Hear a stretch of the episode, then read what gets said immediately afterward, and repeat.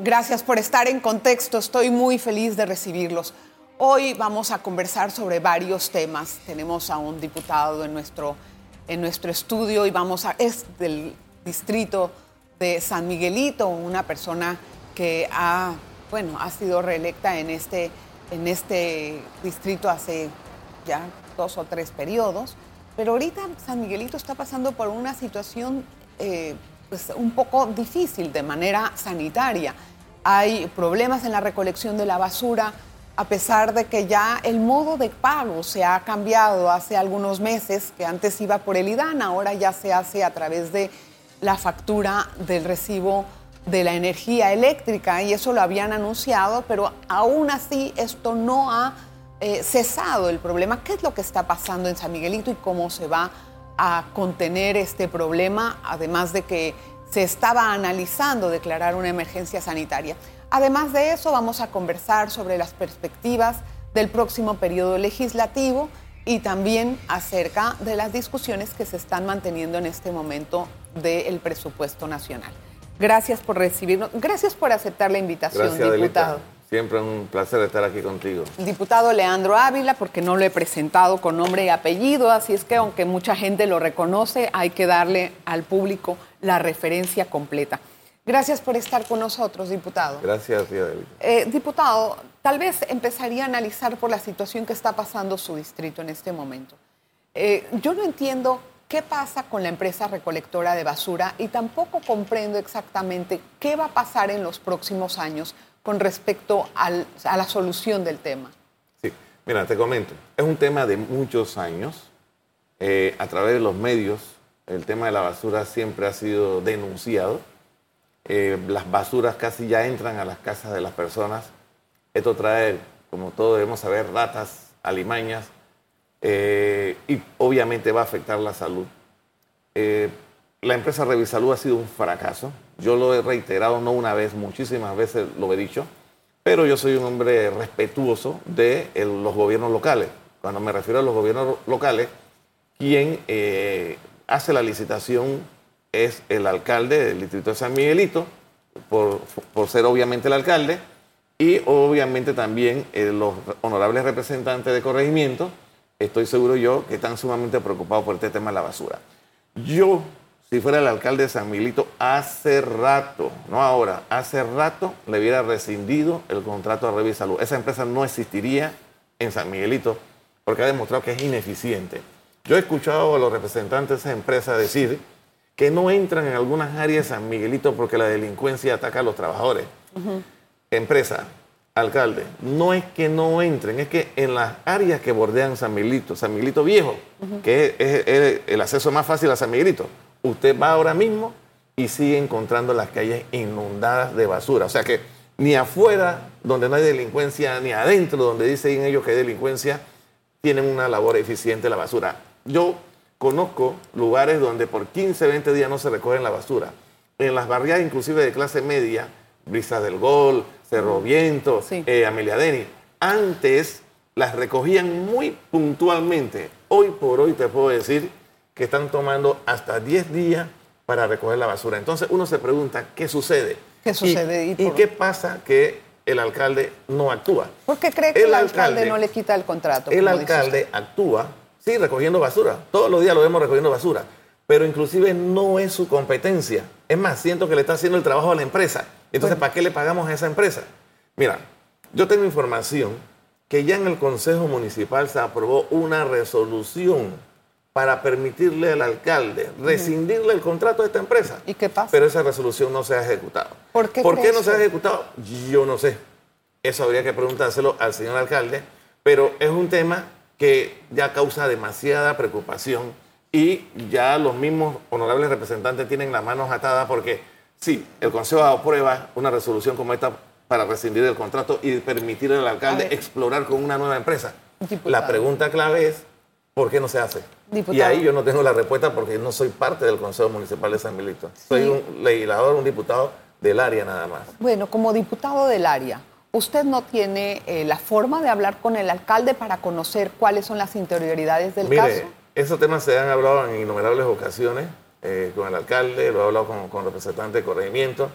Eh, y el único que tiene la respuesta de por qué esa empresa existe todavía en San Miguelito es el alcalde. Bueno, no la tenemos nosotros. La respuesta es, perdón, la pregunta es... No tenemos conocimiento de eso. ¿Cuándo habló con él por última hace vez? Hace muchos años, muchos meses, porque tampoco eh, es un tema recurrente. Yo sí sé que el alcalde se incomoda cuando se toca este tema. ¿Por qué? Porque sienten que uno como que está haciendo algo contra él. No, yo no estoy haciendo nada contra nadie.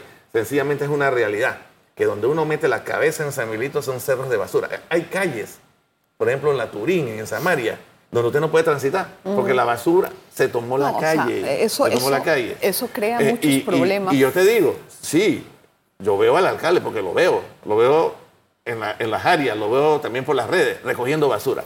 Pero mi tesis es que si yo tengo una empresa que se le dio una concesión, el municipio no tiene por qué estar gastándose sus esfuerzos y sus recursos recogiendo basura si eso lo tiene que hacer la empresa. Claro, el municipio pudiera colaborar. ¿Qué ha tenido que hacerse en algunos corregimientos?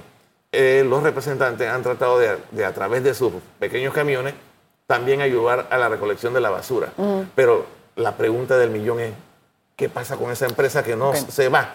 Y te digo algo. Entonces, ¿por qué no la citan, por ejemplo, a la asamblea para que puedan tener una... La excusa es que mucha gente no paga la tasa de aseo.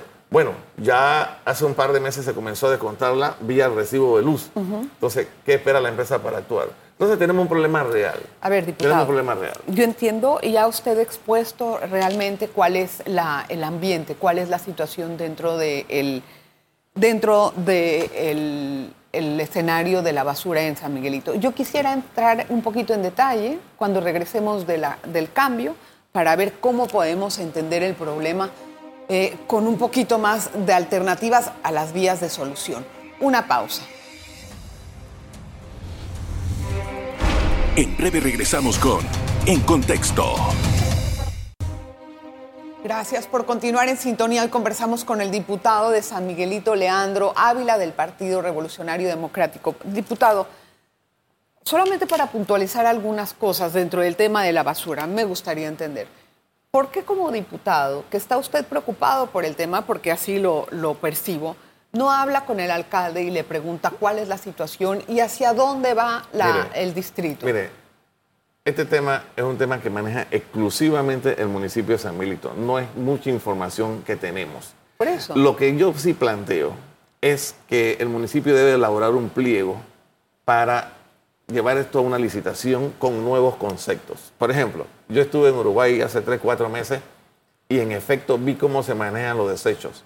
Ya hay que eliminar ese poco de tanques de metal que no tienen tapa por tanques grandes de plástico que vienen con tapa y que quedan sellados y que le dan un mejor aspecto a la ciudad, o al área.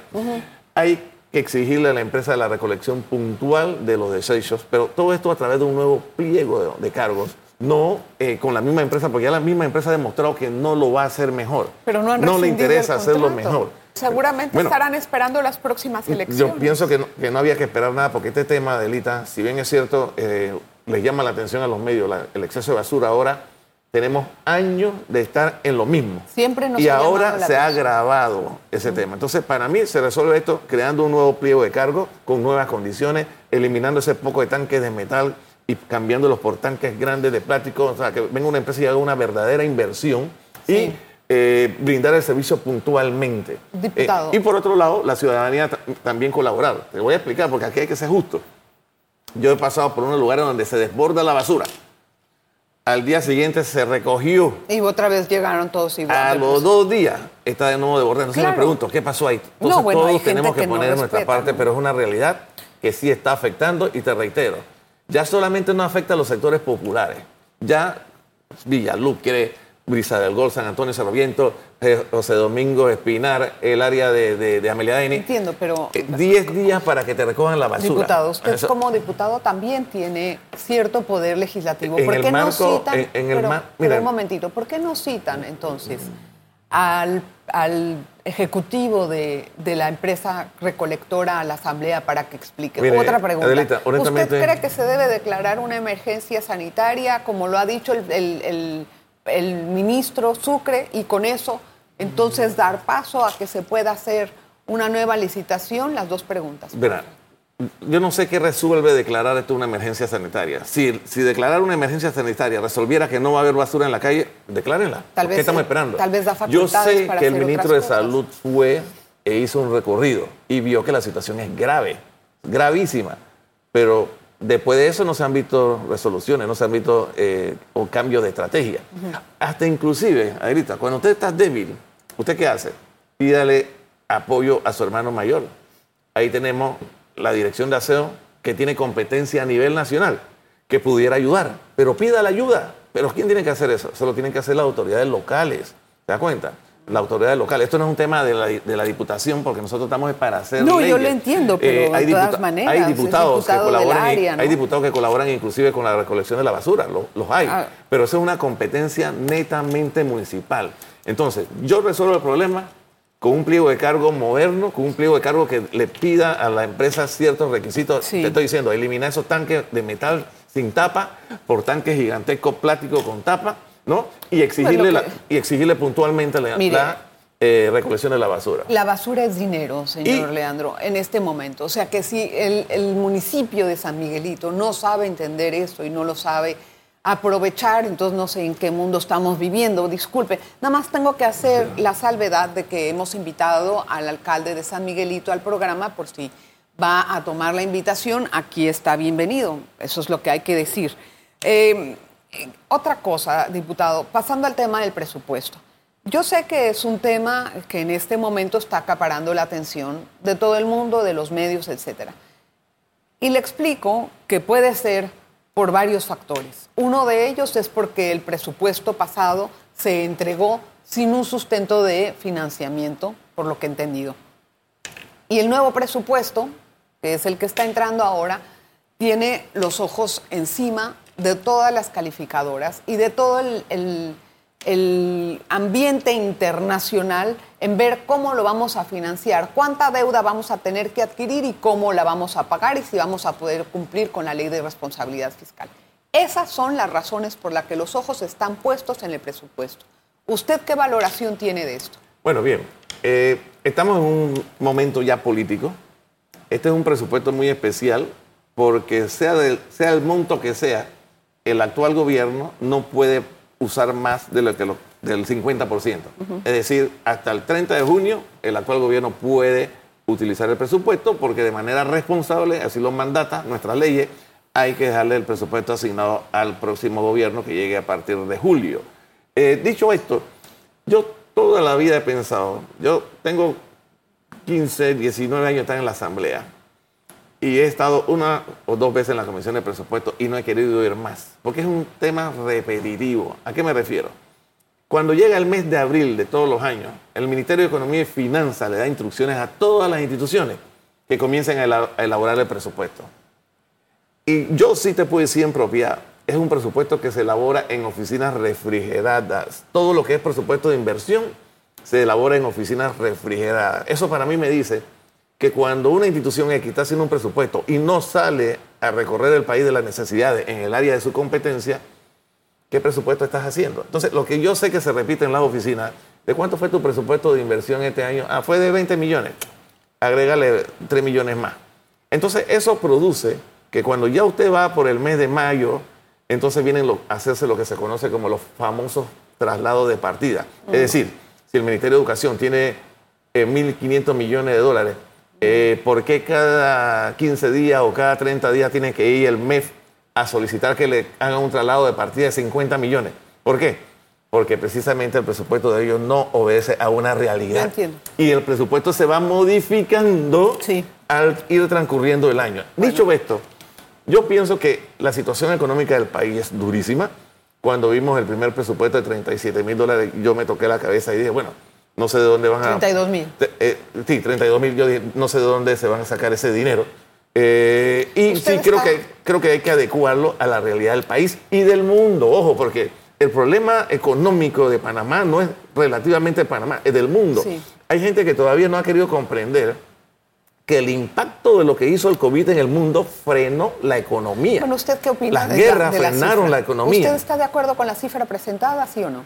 Yo ahora mismo en propiedad yo no he visto el presupuesto porque eso lo está atendiendo ahora eh, la, La comisión, comisión. de presupuesto. Pero no le ha ojeado algo. Yo, yo tengo que sentarme a revisar qué es lo que ellos van a aprobar eh, en ese primer debate y entonces ahí yo podré tener una opinión más, más considerable. Ahorita no tiene yo opinión. Creo, yo creo que se pudo haber hecho un esfuerzo para restringir un poco los viáticos internacionales, los viáticos nacionales, un Y- poco el, el consumo de combustible.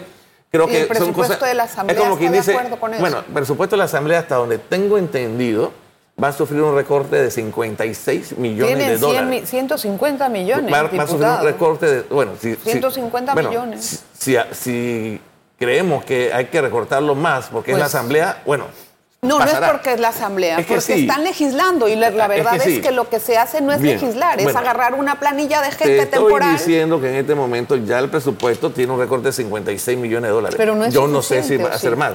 Yo no sé si es suficiente o no, porque yo no, nunca, eh, desde que estoy en la asamblea, le he administrado. O sea, yo no veo qué Entiendo, parte de inversión. pero- o sea, yo no te puedo decir si funciona o no, porque yo nunca he administrado recursos de la asamblea. Tengo que hacer la pausa, diputado, rapidísimo. No se vaya, por favor, hay más. En breve regresamos con En Contexto. Gracias por continuar en sintonía. Conversamos con el diputado Leandro Ávila de San Miguelito. Diputado, eh, nada más para entender una cosa. ¿Qué es lo que pasa en la Asamblea? Que desde las 10 de la mañana que cita la Comisión de Presupuesto se reúnen hasta las 6 de la tarde a sesionar. ¿Qué pasa en ese interín? Bueno, como te he mencionado, eh, esto está ahora mismo en la Comisión de Presupuestos de la Asamblea, que es independiente. Eh, en las comisiones que yo presido, si yo te cito a ti y a los diputados a las 10, lo más tarde que yo empiezo es a las 10 y 15, 10 y 20, en función de que me falte el quórum necesario. Yo no puedo inmiscuirme en qué está sucediendo en esa comisión. Eh, he escuchado mucha gente quejándose por lo tarde que empiezan, pero ya ese es un problema que tienen que resolver los comisionados de esa comisión. Una más una pregunta. Usted como diputado, ¿usted cómo evalúa el, el presupuesto que hay para la Asamblea? Y no estoy satanizándolo. Lo que quiero entender es qué entidades necesitan tal presupuesto para andar. Mira. O sea, ¿usted cree que la Asamblea necesita ese presupuesto? te voy a decir algo. La, asamblea siempre va a ser el patito feo de los medios de comunicación. A alguien hay que pegarle y le pegan a la asamblea. Como te he dicho, yo no administro la asamblea, yo no te puedo decir si los 206 millones de dólares y que ahora que le bajaron 56 millones, eso es suficiente o habría que bajarle más. El tema es que yo quisiera algún día ver que la asamblea se quedara, por ejemplo, sin presupuesto y si a los tres años regresáramos a hacernos la entrevista aquí y me dice si algo cambió en el país. Porque cuando queremos resolver un problema, el aumento de los jubilados, la asamblea. El aumento, no hay medicina, la asamblea. Mira, la asamblea le aprueba su presupuesto a todo el mundo. Pregúntame a mí por qué no hay medicina en el seguro social.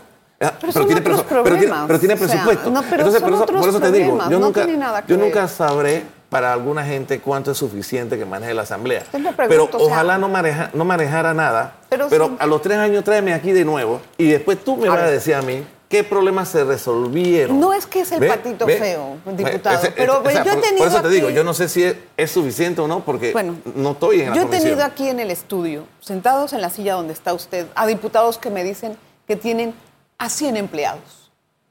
¿Un diputado necesita 100 empleados? Le pregunto yo. Depende de cómo se maneje eso. Si son funcionarios de la institución, obviamente no, No, los no, puede no, tener ahí. Si O sea, son funcionarios son- circuituales es otra cosa. Pero, pero 100 funcionarios necesita un diputado. Habría que ver cuánto- Pero si hace leyes, ¿cuál es, cuál es la naturaleza entre una cosa y la otra? Mira. Un diputado está aprobado por la ciudadanía, votado para hacer leyes, no para tener 100 Bueno, personas entonces- que le estén haciendo entonces- campaña en el circuito. Entonces sugiere para ver cuánto debe ser el presupuesto de la Asamblea. Porque yo no te puedo decir si el que le van a dejar ahora, después de reducirle 56 millones de dólares, es suficiente o no. Si hay motivos, y eso solamente lo sabe el MEF, si hay motivos para reducirle más a la Asamblea, bueno, se reduce, pero así mismo yo quiero ver que se resuelvan los problemas. Así mismo yo quiero ver que cuando la gente vaya al Seguro Social tengan medicina. Así mismo yo quiero ver que cuando vayan al, al Santo Tomás hayan los equipos. Que todo funcione al reloj. Diputado, ¿qué espera usted del próximo periodo legislativo y de eh, la expectativa que tiene tal vez del último discurso presidencial? Bueno, mira, sobre el torneo electoral del 2024, es un torneo súper complicado. Es un torneo que yo te puedo decir que hoy por hoy, el que va a ser presidente o presidenta no lo sabe. ¿Por qué? Porque todavía el panameño no define qué es lo que, lo que es. Hay mucha gente que me ha dicho que no le gustan muchas cosas que hay en el torneo, eh, eh, para este torneo electoral de algunos candidatos. Sin embargo, el PRD sigue siendo una fuerza y es una tremenda opción. ¿Por qué? Porque a, pesar de que se ha querido satanizar al PRD, este ha sido un gobierno totalmente democrático que le ha dado participación a la gente. Es un gobierno que cuando más los panameños lo necesitaron en, el tema de la, del COVID, este gobierno atendió satisfactoriamente a la gente. Entonces, vamos a verlo en el torneo electoral qué pasa. Diputado. Bueno, yo no puedo entrar ahorita en un debate si hay hubo o no participación, pero lo vimos en las calles en noviembre. Yo no vi ningún diputado atendiendo a los puntos de conflicto que se manifestaron por todo lo que pasó en noviembre. no vi ningún ministro. Por, eso te estoy diciendo que tú tienes que estar un poquito más en la comunidad, porque este diputado, estando el conflicto en la calle, estuvo en su distrito hablando y explicándole a la gente. Lo yo felicito. Lo hice, yo lo hice. Lo felicito porque no creo que tengo video muchos y lo tengo pudieron. fotos. Sí, pero yo lo felicito. Yo no andaba asustado por ahí. Yo fui a mi circuito, hice reuniones, le expliqué a la gente la situación del país. Obviamente, en ese momento, te puedo decir hoy por hoy, no hay un antes y hay un después. En el antes, gente como yo creíamos que el contrato era lo mejor para el beneficio del país desde el punto de vista económico. Hay un después, en donde la gente dice, bueno, esto no me gustó, hay que respetar esa decisión de la gente. Diputado, usted como persona, ¿usted cree que fue bueno aprobar así el contrato? Mire, en la aprobación no le estoy pidiendo que valore. Ya te hablé con un antes y un después. El antes era un hecho donde, por ejemplo, un voto razonado te dice así, económicamente el país lo necesita. Esto es, este es el 5.1% del Producto Interno Bruto. Ese es como tu cuerpo, le quitas un brazo, eh, vas a seguir viviendo, pero ¿quién quiere vivir sin un brazo? Ahora hay un después. La población mayoritariamente dijo no lo quiero y eso hay que respetarlo. Y eso es lo que hemos hecho. Y el fallo de la Corte, en mi opinión, va en función de intentar que el país gane las demandas internacionales. Y ese es un tema que podemos debatirlo. Y ojalá que el país pueda ganar las demandas internacionales, porque no ganarla empeora la situación de la economía del país. Eso es un tema súper especializado. Yo no sé si eh, podemos tener el nivel eh, de conocimiento para discutirlo. Pero lo que sí me gustaría entender es si ustedes a propósito de la forma en cómo usted me habla que hubo un antes y un después, ¿creen que se van a reelegir la mayoría de los diputados del PRD que están corriendo ahorita? Yo no soy Dios para decir qué va a pasar. No, pero su Pero yo sí estoy seguro del trabajo que yo hago como diputado. Yo sí considero, y te lo digo así, de cara a la televisión, yo sigo siendo la mejor opción que hay en San Miguelito. Usted no me había metido a mí en revolú ni en lío. Yo soy un profesional que trata de hacer las cosas correctamente. Eh, así soy yo.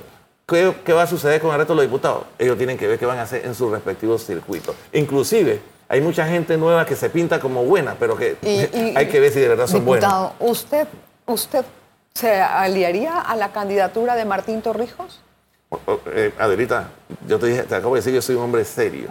Yo no tengo ningún problema con el presidente Martín Torrijos, pero no olvides algo, yo soy PRD. Él también es PRD. Y el PRD va con su candidato. O sea, un PRD como, como yo, que te diga, no, eh, soy PRD, pero no voy a apoyar al candidato del PRD porque me voy por lo que más me conviene. No, yo soy responsable. Vamos con el candidato del partido. ¿Y si él gana? ¿Si gana quién? Martín, ¿qué pasaría? Nada, tiene que gobernar el país. ¿Qué va a pasar? Oh, no, claro, pero... Tiene que gobernar el país. El que ¿Usted quedaría con él en alguna forma? Yo no te puedo decir el futuro. El que gane tiene que gobernar el país entendiendo que tenemos que buscar mecanismos para que la economía del país mejore. Eso, el que gane tiene que hacer eso. El que gane y está pensando en revanchismo, y está pensando en maldad, y está pensando en meter preso, y está... eso no ayuda al país en nada. Estoy de acuerdo con usted en eso de el revanchismo, no.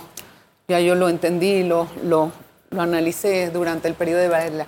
Gracias, diputado. Gracias, tía Adelita. Gracias. Muchísimas gracias, por, invitarme. estar con nosotros. Le agradezco mucho su asistencia y sus opiniones y su sinceridad en las respuestas.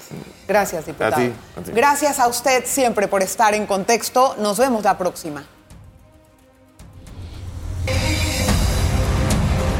Las noticias en contexto con Adela Coriat.